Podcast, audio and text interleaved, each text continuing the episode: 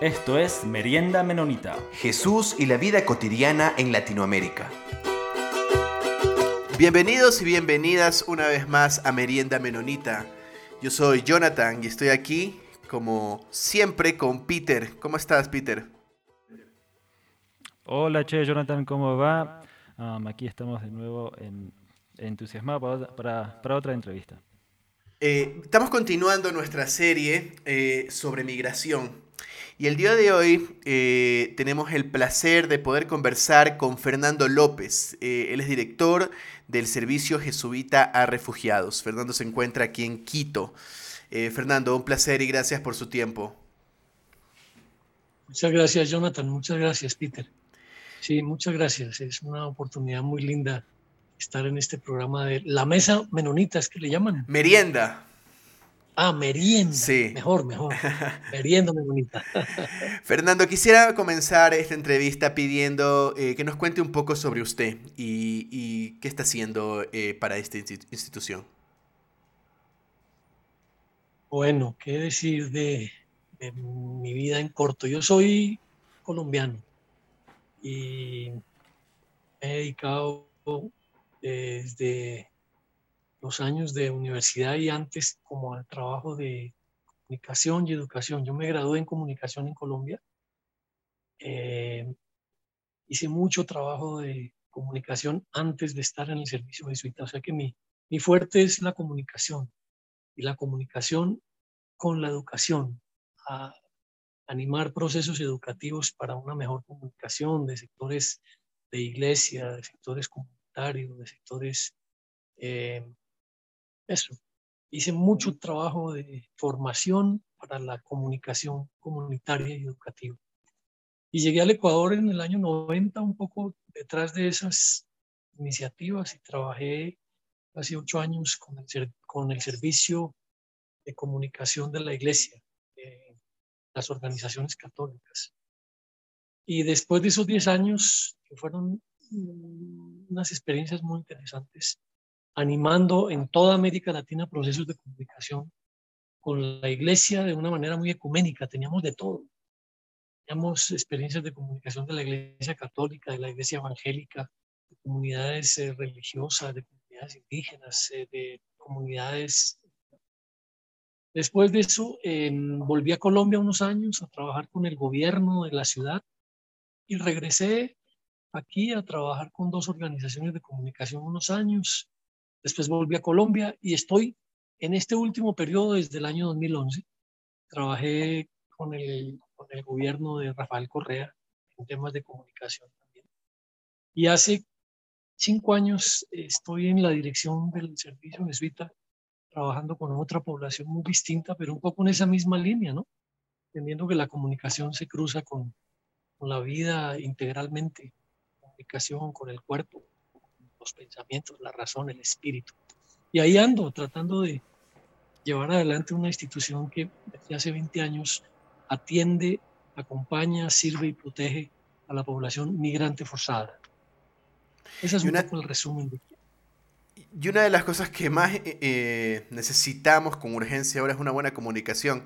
Cuando muchos de los medios que tenemos eh, tienen una ideología muy partidista y gente que apoya detrás y simplemente para desinformar. Y en este tema de la migración me parece que es algo muy, muy delicado. He escuchado cosas específicamente acá en Ecuador. muy fuertes sobre las personas migrantes y quiero comenzar directamente con una pregunta que me parece que es muy profunda e interesante. Eh, ya eh, de esto, de, la idea que voy a mencionar ahora, ha hablado Adela Cortina. Usted mismo, en una entrevista para un medio de comunicación, lo comenta. Esta filósofa española, Adela Cortina, escribe un, título, eh, un libro titulado a, Aporofobia. el rechazo al pobre, un desafío para la democracia, se llama el libro de, Adela Cortina. Y entre otras cosas discute la idea de que la gente que quiere leyes más duras para los migrantes, que quieren que sacar a los migrantes del país, eh, en el fondo no es tanto eh, por ser extranjeros, sino porque son extranjeros pobres. Quisiera preguntarle acerca de que pueda reflexionar un poco sobre esto, Fernando. Bueno, yo, yo creo que esa, esa, esa reflexión que hizo la Cortina es muy, muy bonita, muy acertada, diría yo.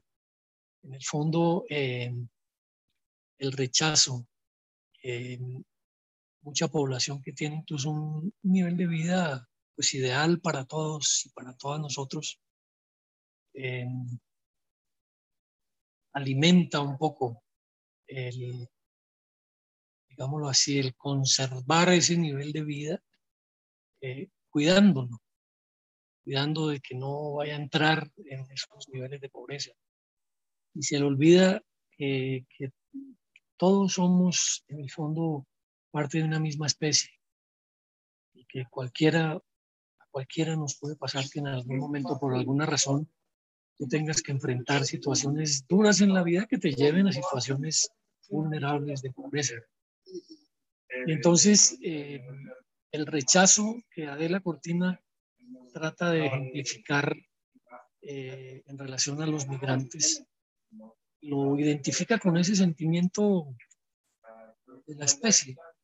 Es un poco rechazar a la gente pobre, la gente en la cual muchísima gente del planeta no quisiera llegar a ser, pero que desafortunadamente los porcentajes de miseria y pobreza en el mundo, todos los conocemos, son altos, ¿no? son grandes. Este un sector mayoritariamente de la población que tiene pobreza económica ¿sí? y, carencias económicas de salud, de educación. Pero a veces llevamos, se llevamos sorpresas de que en esas poblaciones es donde más riqueza espiritual hay, donde más riqueza solidaria existe, en donde realmente eh, el, sentir al otro como, como parte de uno es más fácil, es más posible. No quiere decir que en los sectores medios, inclusive en los sectores que tienen visiones de vida súper altos, no se den esas solidaridades, pero obviamente son solidaridades fundamentadas en otras cosas, no en la en, el comprender que somos parte de una especie, sino en esas diferencias. Entonces yo tengo que superarme y tengo que salir adelante y si yo salgo adelante comienzo a mirar a los otros como otros y no como nosotros, parte de una especie. Y esas diferencias comienzan a marcarse en las relaciones. Entonces acabamos odiando a la gente pobre, es una amenaza, una amenaza para la vida normal, la vida destituida como un modelo igual para todos. Y creo que lo que hace Adela Cortina es eso, ¿no? No nos aterran eh, los turistas que vienen a dejar plata ni la gente que viene a visitar estos países eh, sin tener nada contra el turismo, pero esos nos aterran. Nos aterran es la gente que viene en condiciones de migración forzada, que, que han salido de su país además sin querer, porque esa es la particularidad de la migración forzada que fuiste fruto de una guerra, de un conflicto, de una condición económica como la que está viviendo ahora Venezuela. O sea, la gente no sale en condición forzada, no migra porque quiere, es porque le toca, porque está en riesgo su vida, la de su familia, la de sus hijos, la de sus parientes. Entonces creo que es muy, muy acertada esa reflexión que hace de la Cortina alrededor de eso, lo que en el fondo se expresa también en el rechazo a las poblaciones migrantes forzadas, es nuestra propia aporofobia por los pobres de mi país, por los pobres de mi ciudad, por los pobres de mi provincia, por los pobres de mi, de mi región. ¿sí? Y, y, la, y la aporofobia es un sentimiento que está muy vinculado a, los distintos logros de la vida en la gente, desafortunadamente. ¿no? Entre más quiero, pienso que entre más tengo, más soy. Sí, o sea, es identificar el ser en el tener y no en el ser realmente como ser integral.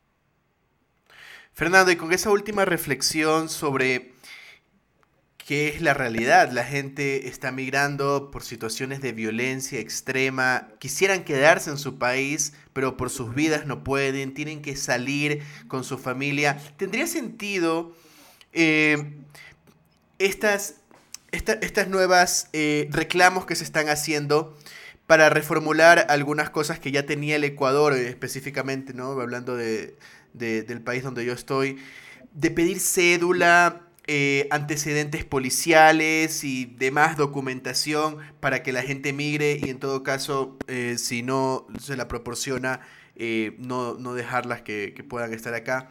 ¿Qué, qué opinas sobre, sobre eso? Mira, es decir, hubo unos, no sé si ustedes han oído hablar de unos pactos globales por la migración y el refugio, que fueron dos pactos que firmaron los 130 o 40 países del mundo, en donde participaron otros sectores de, de iglesia, incluso de la sociedad civil. Se, se llaman así los pactos globales por la migración y el refugio. Hay uno para la migración, otro para el refugio.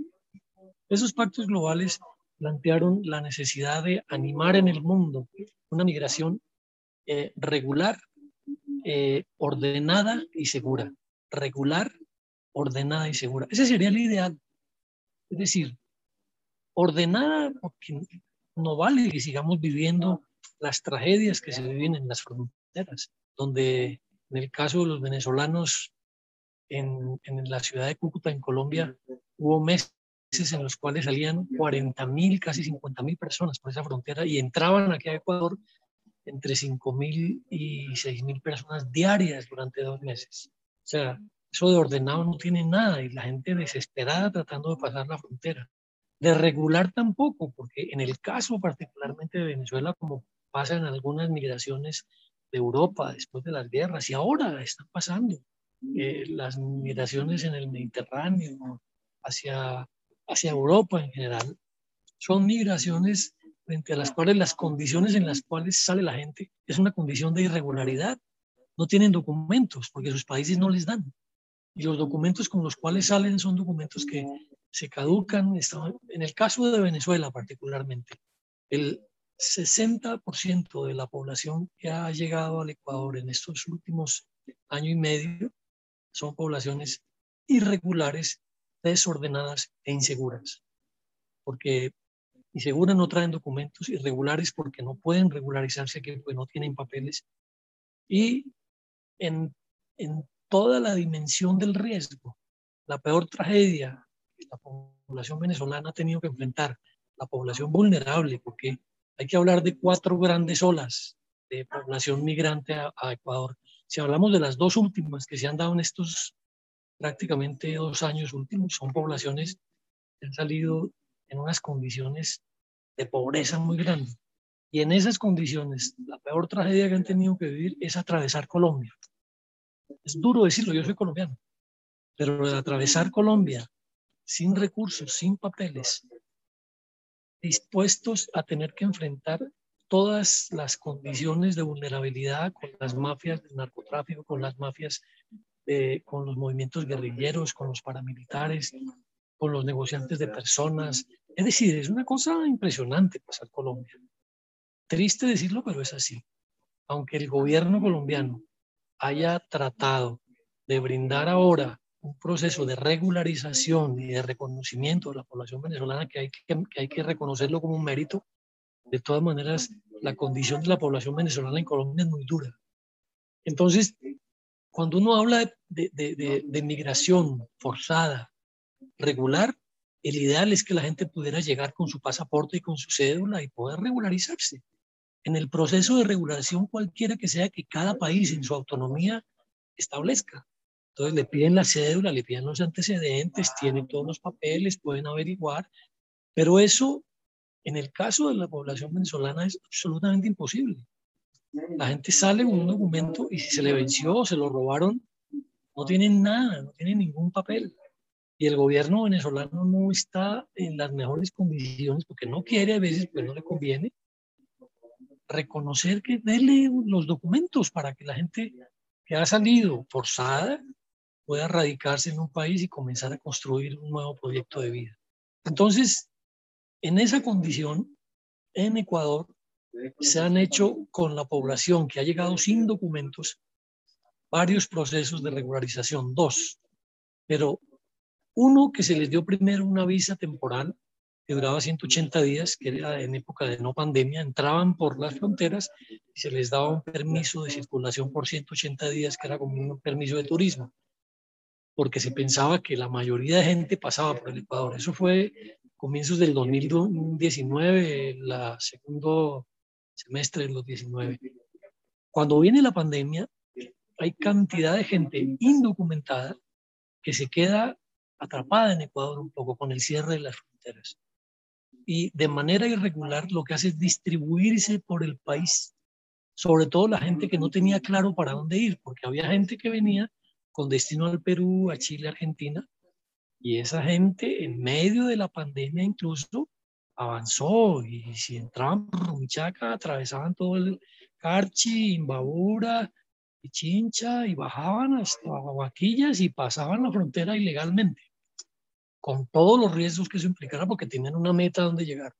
Pero hubo mucha gente que se quedó en las calles, en las plazas, y fuera de eso indocumentada, y con toda la presión del Estado de que los iban a deportar y que les pedían papeles, que les daban boletas de que en un mes tiene que salir usted del país con las fronteras cerradas.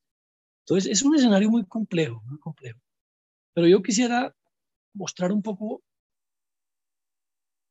otra realidad que hay que agradecerla mucho a, a, la población ecuatoriana y a la población latinoamericana, que es toda la solidaridad que se genera alrededor de esta realidad. Cantidad de barrios, cantidad de comunidades, eh, cantidad de iglesias, cantidad de cooperación internacional. De alguna manera, pues es tarea también. Incluso muchas instituciones del Estado, sobre todo en las, en las ciudades, en las ciudades intermedias, solidariamente articulándose para atender esta población. Entonces, los casos esporádicos que aquí en Ecuador se vivieron similares a los que la semana pasada se vieron en Chile. No sé si ustedes vieron las imágenes de lo, de lo que pasó en Iquique. Esas cosas se vieron aquí en Guaquillas. Nosotros tenemos una oficina en Guaquillas, otra en Guayaquil, tres en la frontera norte y una en Quito. Pero en las dos fronteras hemos visto eso. Personas que no tienen y se instalan en un parque, en una plaza. Ahí puede pasar de todo. Yo no estoy diciendo que no hay expresiones de delincuencia. Y no hay que justificarla. Pero una familia que lleva 40 días sin comer, habiendo caminado lo, lo, inimaginable, con sus hijos muriéndose, su familia enferma, ahí se genera cualquier tipo de reacción. Entonces, eso comentaría yo en relación a esto de la migración regular, eh, ordenada y segura. Y este, entonces, ah, ah, dado esta, esta poco de esta realidad, de, de esta historia, de, de, cómo, ha, eh, cómo se ha vivido eh, aquí en Ecuador. Quería ver si, si nos podía comentar un poquito de, de, cuál, es la, cuál es la realidad de, la migración forzada en, en Ecuador hoy. ¿Sigue habiendo este, estos movimientos o, se ha cambiado? ¿Y, cuál es la, también cuál es, ha cambiado algo la, postura del, del, gobierno ecuatoriano en frente a, estas realidades también? si nos puede comentar un poco de eso. Bueno, mira, Peter, yo, yo diría que la realidad que les he descrito en esta última parte es la realidad que se vive actualmente en, en Ecuador. Hay alrededor de 480 mil personas venezolanas pertenecientes a esas cuatro olas que te digo, que no las describí rápidamente. Es la, es la ola que llegó a trabajar con el gobierno de Rafael Correa en puestos públicos. Cuando las cosas se comenzaron a poner graves en Venezuela, comenzó a salir una clase media que vio las cosas complicadas y salió con sus recursos, con algunos ahorros y se instalaron en diferentes países. En el año 2019, por, la, por marzo, llegó una primera ola grandísima de venezolanos que ya comenzaron a salir fruto de los conflictos políticos internos, de los enfrentamientos en las calles, de las guarimbas, porque hay que reconocer que un porcentaje alto de gente que llega a Venezuela es gente que ha sido opositora al gobierno han llegado también chavistas, hay que reconocerlo, pero, pero la mayoría de gente es opositora al Estado eh, venezolano. Esa es la tercera ola. Y la cuarta ola es la que llegó entre eh, diciembre, enero, febrero y marzo del 20, más la pandemia. Y esa es la población que durante todo el 2020 se quedó un poco aprisionada con el cierre de las fronteras. Y es la población que se callejizó, porque fíjate que hasta antes de la pandemia llegaba mucha gente, pero mal que bien comenzaban a tener espacios de construir proyectos de vida, así sea vendiendo cosas en la calle, como mucha gente lo sigue haciendo ahora. Con eso conseguían para un arriendo a través de ayudas que las instituciones que trabajamos con esta población les dábamos, sea el servicio jesuita, la misión escalabriniana, Cáritas, la conferencia de religiosos, las iglesias, todo el mundo les daba cosas y la gente comenzaba muy eh, comprometidamente con su vida a buscar opciones y a trabajar y a buscarse la papita y a buscarse algún recurso.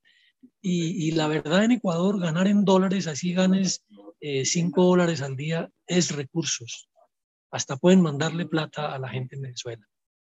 Entonces, esa es la realidad que estamos viendo ahora. En términos de la regularización, la segunda regularización que hizo el gobierno después de haber dado ese permiso que les comenté, fue un proceso que se hizo entre, entre diciembre, noviembre, diciembre del 2019, que fue una apertura que creó un proceso de regularización, pero fíjate que con una condición que era imposible para la gran mayoría de la gente, y era que se iban a regularizar y se regularizaron las personas venezolanas que hubieran entrado regularmente al país cuando el 60-70% de la población había entrado irregularmente. Pues claro, se regularizó, se regularizó un 40% de personas que entraron con pasaporte sellando en la frontera y fue un gran aporte del Estado en ese momento del, del gobierno de Moreno. Y ese proceso tuvo que pararse por la pandemia y lo retomaron más o menos como en junio, en plena pandemia. Y durante junio, julio y agosto abrieron de nuevo esa regularización, pero para gente que tuviera documentos. Entonces, la gran mayoría de la población seguía, como sigue hasta ahora, sin posibilidad de regularizarse. Y ellas, esa es toda la gente que vemos en la calle, más mucha gente que está instalada en condiciones muy humildes, muy primarias, con cosas muy sencillas, que son víctimas, pero que son víctimas de eh, la persecución, eh, inclusive una reforma a la ley orgánica de movilidad humana en diciembre pasado, que estuvo eh, estableciendo normas para los procesos de deportación. Eso lo hizo la ministra Romo antes de irse. Entonces, la ley actual, con esa serie de reformas, ha creado una serie de condiciones para que a la gente fácilmente la puedan deportar. Entonces, la gente que está ya establecida, que tiene un trabajito, que ha podido poner a sus hijos en, la educación, que tienen unas mínimas atenciones de salud, anda como si estuviera huyendo. Van de su casa a la esquina donde venden cosas, a su trabajo, a su, y no, no se mueven porque les da pavor que los deporten. Entonces, esa es la situación ahora. Este gobierno, este gobierno, el gobierno de Lazo, está queriendo, eso lo hemos sabido porque a través de ACNUR y los organismos internacionales están apoyando al, gobierno de Lazo para que se abra otro proceso de regularización, pero orientado a la gente que no tiene documentos. Nosotros como servicio jesuita, eh, durante el segundo semestre del 2019, con el equipo de abogadas y abogados que tenemos, construimos un acuerdo, era un acuerdo pensado para regularizar a la población que no tiene documentos.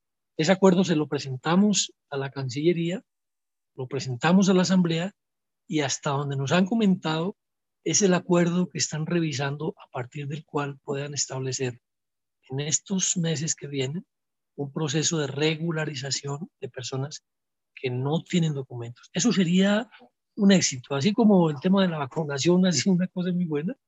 Si este gobierno logra a pesar de todas estas cosas que están apareciendo hoy y ayer y las cárceles, es trágico. Pero si este gobierno logra eh, establecer un proceso de regularización que reconozca a las personas que no traen documentos, es un acto humanitario y un acto políticamente humanitario muy importante. Pero hasta ahora sabemos que están en un proceso, sabemos que están preparándose para eso, pero hasta ahora no hay una decisión, o sea, hay decisión política del presidente, fíjate, pero hay yo diría que bloqueos por parte de algunos ministerios que se tendrían que encargar de esa tarea. Entonces el presidente tiene la decisión política de convocar un poco a partir de la experiencia colombiana, que ustedes saben que convocó un proceso de regularización hace unos meses. Parece que ahí van, no es que lo hayan logrado todo, pero ahí van. Eso, Peter, esa creo que es la situación que estamos viviendo actualmente. Ahora, ahí solo un comentario que daría empezar también es el tema de que se ha invisibilizado bastante, tristemente, el incremento de la llegada de población colombiana que sigue huyendo de una guerra que no se ha parado. Pero entonces, quizás siguiendo un poquito más con, este punto, ¿cuál, cuál es la, la, realidad actual de, de, los derechos de, de una persona migrante forzada, una persona refugiada o migrante forzada en, en, Ecuador. Obviamente hay diferentes, como has dicho, hay, hay algunos que, que, tienen regularidad y otros que no. Igual con, con, la población este, colombiana refugiada, pero ¿cuál, ¿cuáles son los derechos de, estas personas aquí um, en Ecuador?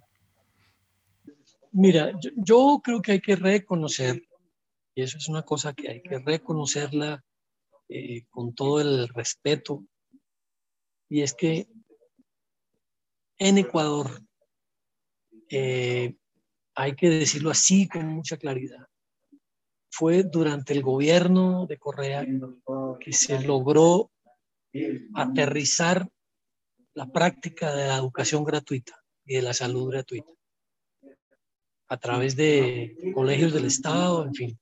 Pero yo te diría que en esos dos rubros, educación y salud, la población migrante forzada, sea forzada, venezolana, tienen el cupo para educarse, tienen el acceso al servicio de salud es en el servicio propiamente y en los escenarios educativos en, donde se da xenofobia y en donde se da discriminación por parte de alumnos, por parte de profesores, por parte de directivos. Pero ese es otro problema, digámoslo así. Es un problema muy grave. Nosotros hemos trabajado ya un año completo detectando casos de xenofobia en las aulas escolares de varias provincias y en algunos puestos de salud del país. Y hemos documentado casi que 180 casos de violación del derecho a la educación y a la salud, pero no porque no, se tenga acceso al ejercicio del derecho, sino por toda la actitud xenofóbica, ¿sí?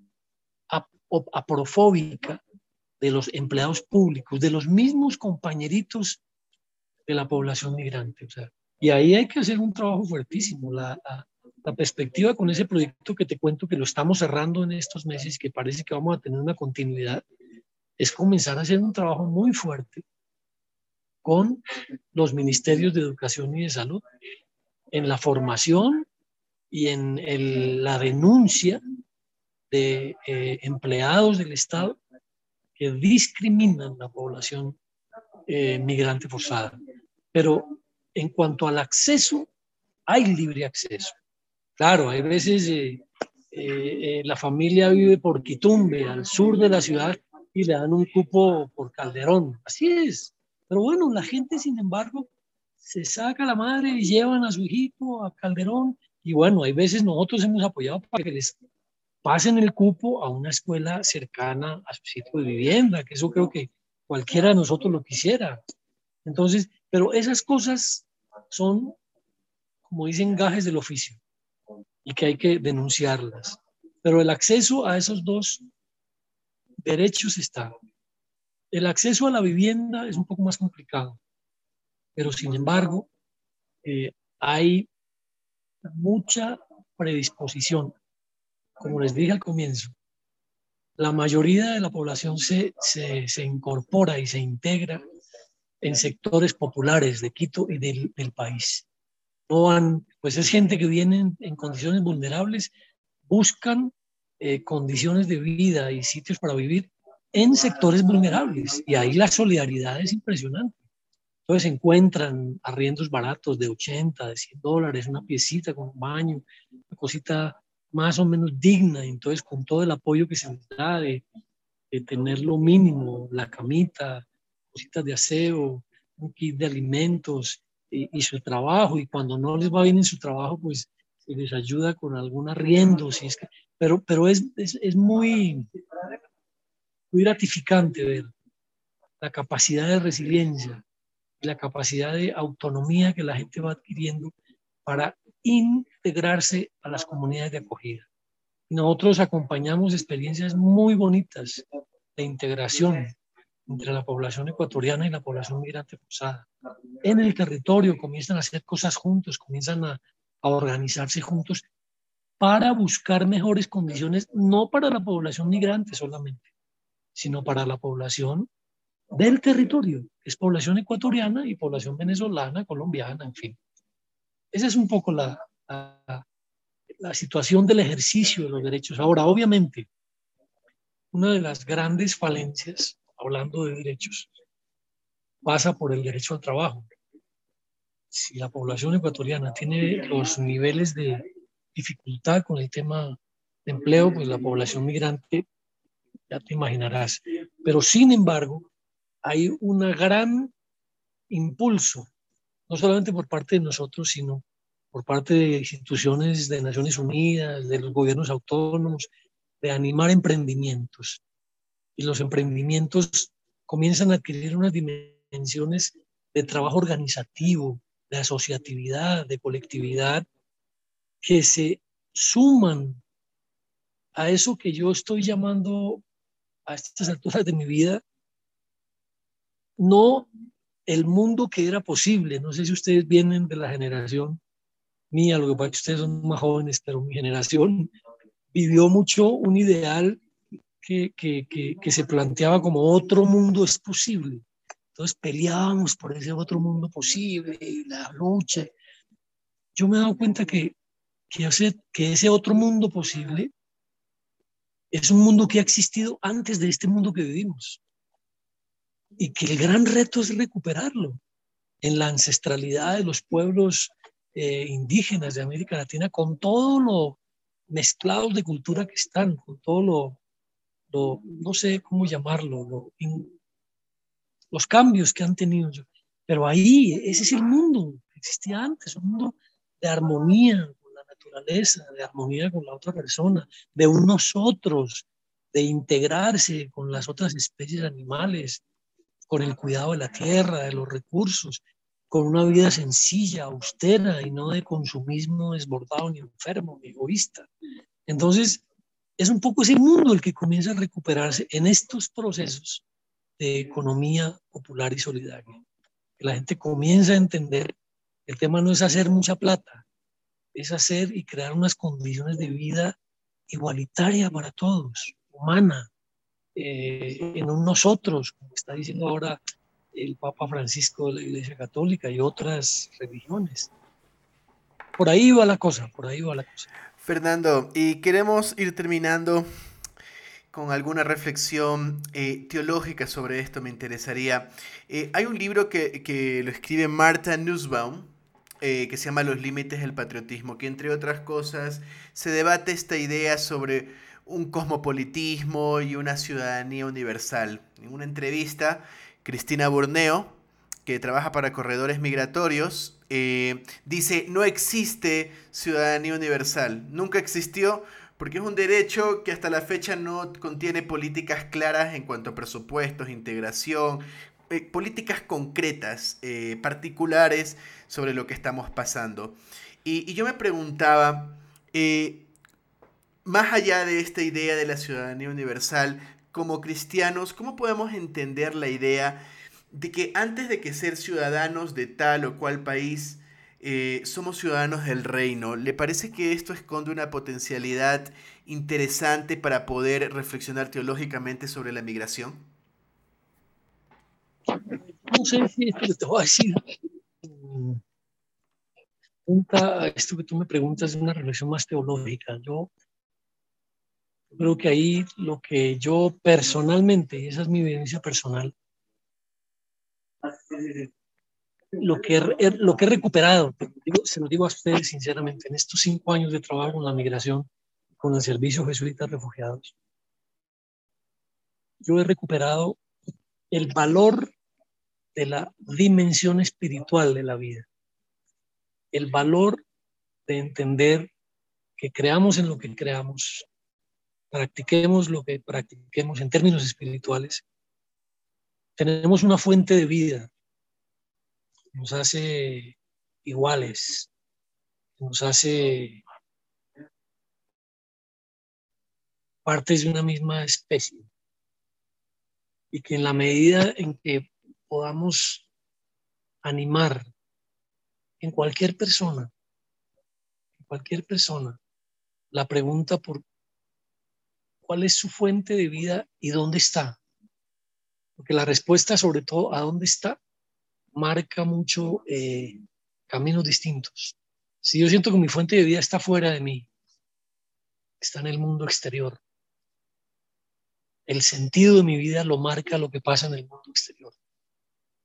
Y el mundo exterior marca en esta historia de la humanidad unos caminos eh, que nos han separado, que nos han puesto a luchar por los recursos naturales, que nos han puesto a luchar por ser mejor que el otro, que nos han puesto a competir, que nos han puesto a creer que el ciclo de la vida personal es uno y que en la medida en que tú progreses, tengas más, eres más. Entonces se combina el ser con el tener. Y el ser desconectado totalmente del adentro. Si toda esa misma respuesta cuál es tu fuente de vida y dónde está, dices, la fuente de vida está adentro está en mi alma, para algunos en el alma. La fuente de vida está en mi conexión interior de, de, mi alma con el gran espíritu que creó todo esto. Y uno comienza a entender que esa conexión es una conexión que nace con cada personita, hombre, mujer que nazca. Y si uno comienza a animar esa respuesta, cada persona comienza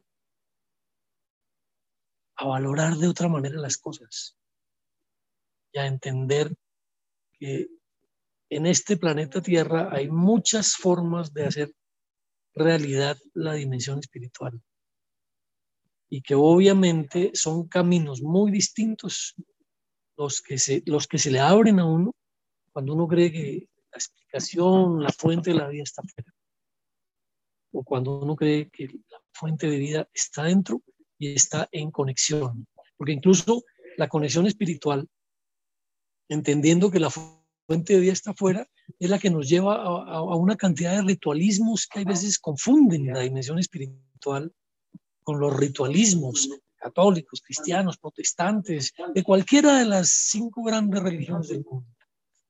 Entonces yo necesito, esto lo voy a decir con mucho respeto, porque yo también me lo reflexiono, entonces uno necesita espacios cerrados para encontrarse con Dios. Cuando el encuentro con Dios es en todo momento. Si tú logras sentir que tú esto llevas a, claro, evidentemente es mucho más profunda el encuentro con Dios cuando tú estás congregado en una iglesia o en un sitio donde exclusivamente se reúne la gente para conectarse con el Creador. Pero eso lo puedes hacer en cualquier lugar.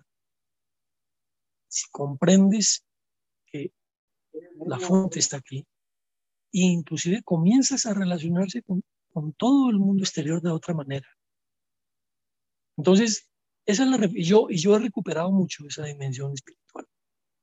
La pongo en práctica en todas mis relaciones laborales. O sea, ustedes saben que yo soy el jefe del servicio de visita, cosa que a veces es un poco complicado. Pero uno comienza a entender que inclusive todo el tema del liderazgo, cómo construyes las relaciones para trabajar, cómo te cuidas, el cuidado y el autocuidado. Y finalmente, un camino que nos está dado para recorrer, que es reconciliarnos con lo que hemos hecho este planeta. Hay investigaciones que demuestran que por lo menos como hemos ido manejando la especie humana de este mundo, hemos deforestado y hemos consumido el 50% del planeta hasta ahora. Estamos a tiempo, de que el otro 50% pueda regenerar y volver un poco a la armonía, pero, pero es una tarea complicada, querido Jonathan. Pero en eso estamos. Sí, muchísimas gracias a Fernando por, por, por, compartir con, con, nosotros y también por, por esta labor que, que hace con, con, el Servicio Jesuitas de Refugiados aquí en Ecuador. No sé, ah, este, Jonathan, ¿algo más para cerrar? Solamente agradecerle a Fernando por todo su tiempo y por sus reflexiones y pedirle a nuestros oyentes que si tienen alguna pregunta que quisiera que profundicemos más, eh, que nos puedan escribir para poder eh, incluso invitarlo luego más adelante otra vez a Fernando. Así que un placer poder conversar contigo, Fernando. Yo les agradezco mucho. Jonathan, muchas gracias. Peter, muchas gracias. De verdad que son ricas estas conversas porque se van construyendo, se van armando. Aquí uno a veces echa mucha carreta, pero se van armando. muchas gracias. Dios los bendiga. Muchas gracias. Sí, y como siempre agradecemos a, la revista Anabaptist World y a la Red Benedita de Misión por, por, hacer este espacio posible y nos vemos aquí dentro de poco para conversar de nuevo sobre, sobre este tema muy interesante y muy pertinente para nuestras comunidades de fe en Latinoamérica sobre la migración. Comentarios vertidos en este programa no representan necesariamente la opinión de Merienda Menonita, la Red Menonita de Misión o Anabaptist World. Esto fue Merienda Menonita. Siempre estamos atentos a sus opiniones y preguntas y nos pueden escribir al info arroba meriendamenonita.com.